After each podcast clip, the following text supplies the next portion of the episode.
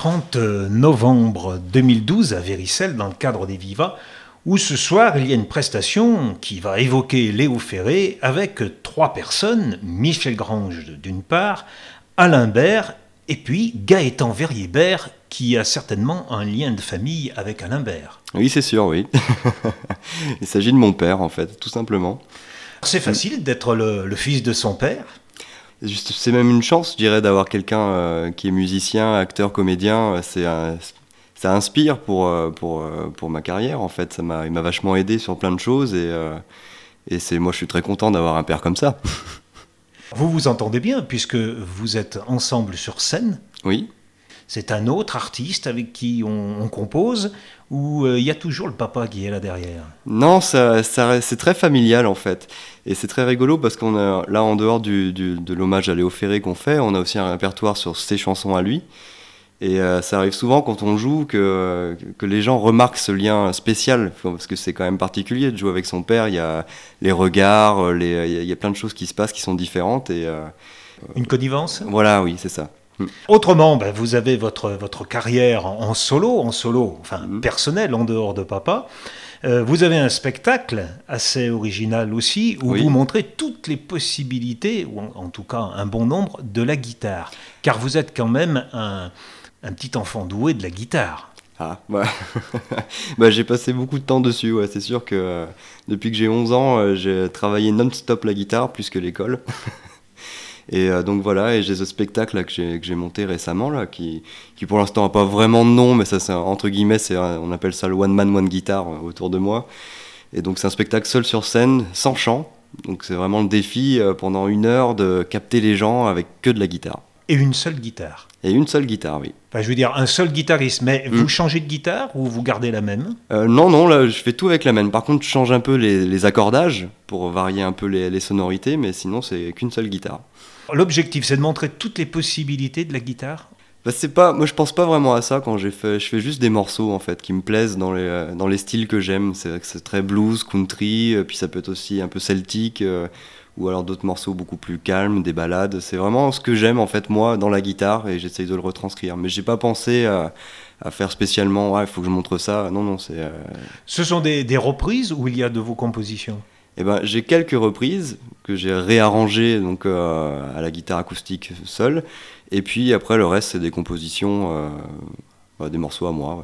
Pour les curieux, on trouve beaucoup de choses, des petites vidéos sur Internet. Ah oui, c'est là que il suffit de taper votre nom. Hein. Voilà, avec mon, mon nom, prénom, on trouve assez facilement normalement. Vous jouez aussi avec un, avec un groupe. Smile Away, ouais.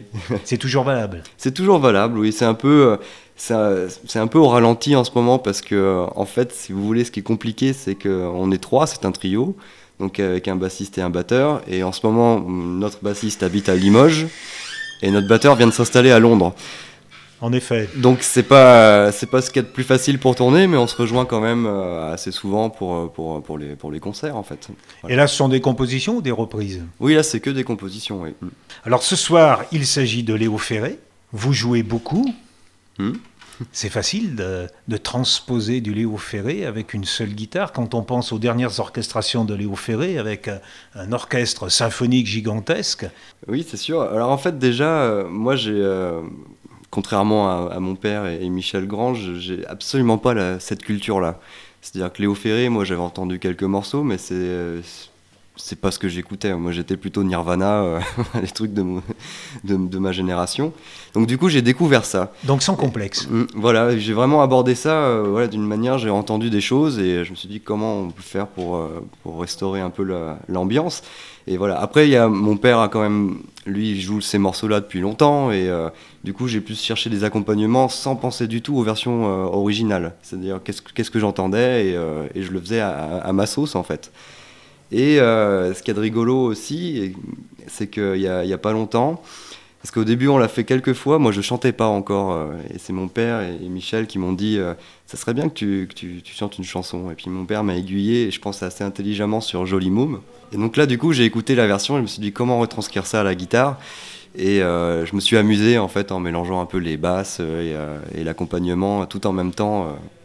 Léo Ferré, depuis que vous avez mis les doigts dedans, qu'est-ce que vous en pensez? Qu'est-ce que vous trouvez, vous? Bah voilà, moi c'est vrai que j'ai pas cette culture euh, du, du, texte. Et, voilà, je, voulais parler musique, au point de vue musique. Ah, au point de vue musique, bah, je trouve qu'il y a des mélodies très fortes et il y a des morceaux que je trouve vraiment, vraiment super. Des, je pense à Est-ce ainsi que les hommes vivent ou ou, euh, ou même, euh, même Joli Môme, j'adore aussi Joli Môme, et puis d'autres chansons aussi que, j'aime beaucoup jouer dans le spectacle, je prends beaucoup de plaisir à aller jouer ces, euh, ces chansons. Paul McCartney, j'ai vu aussi que c'était dans vos références. Ah, c'est un de mes idoles, oui. Pas Paul, mais pas les Beatles. Si, si, bien sûr, les, Beatles, mais Paul McCartney, c'est tellement devenu une légende, tout ce qu'il a fait, c'est c'est assez incroyable, quoi, ce parcours. il a tout connu, enfin, en tout cas, dans la, ce qui est la pop musique et et ça a influencé un nombre d'artistes euh, incroyables. Et le, guitariste que vous êtes trouve son compte aussi de ce côté-là? Oh, bien sûr, oui. Oui, moi j'adore, j'ai toujours euh, privilégié euh, l'émotion à, la technique, entre guillemets. Voir une performance, moi ça m'a souvent ennuyé. Je c'est bah, très bien, c'est quelque chose de très fort, c'est bien réalisé. Mais moi, j'aime mieux quand j'aime mieux voir des guitaristes, même comme John Lee Hooker ou B.B. King, qui font toujours les trois mêmes notes mais qui mettent tout dedans, quoi. Et ça, c'est, il y a une émotion qui passe, et je trouve ça beaucoup plus fort que quelqu'un qui va aller à 300 à l'heure euh, sur son manche de guitare. et puis, oui, bah, c'est du travail, mais bon, c'est, moi, j'aime bien quand on fait passer des choses. C'est tarte à la crème, ce que je veux dire, mais la technique est au service de l'émotion. Bah, c'est ce qu'il faut, ouais. Mm. Parmi les, les, guitaristes précédents, vous avez des têtes d'affiche dans votre petit panthéon personnel? Ah, bien sûr. Ouais, bah, même dans, la manière dont j'ai appris la guitare, c'est-à-dire que j'ai pris quelques cours au début, mais après, pendant au moins dix années, j'ai joué sur des CD. Et donc, euh, c'est comme ça que j'ai appris aussi plein de styles en essayant de reproduire et en, ce que j'écoutais.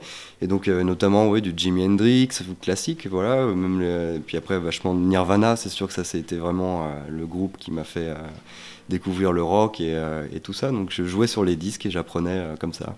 Vous, allez vous, avez parlé de folk. Est-ce que des gens comme Marcel Dadi, euh, Merle Travis, euh, des, gens comme ça, euh, Chet Atkins aussi, c'est mm. des choses qui vous ont, qui vous ont flatté l'oreille oui. bien sûr, c'est des choses que j'ai écoutées et, que j'ai admirées même parce que c'est très chouette.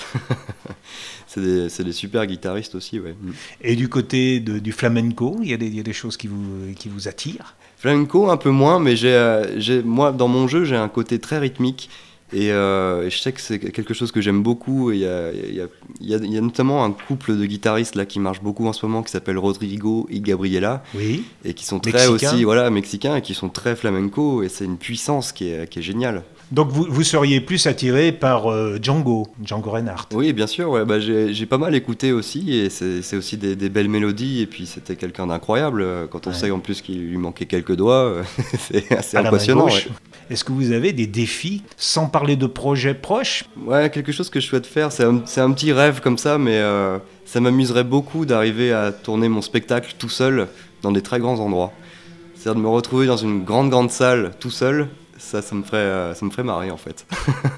Marrer, mais peut-être un peu d'appréhension au départ. Oui, ah, ça c'est sûr. merci beaucoup d'avoir percé quelques moments. Puis bah, pour ce soir, hein, on vous souhaite euh, tout le meilleur plaisir du monde. Et eh ben, merci bien.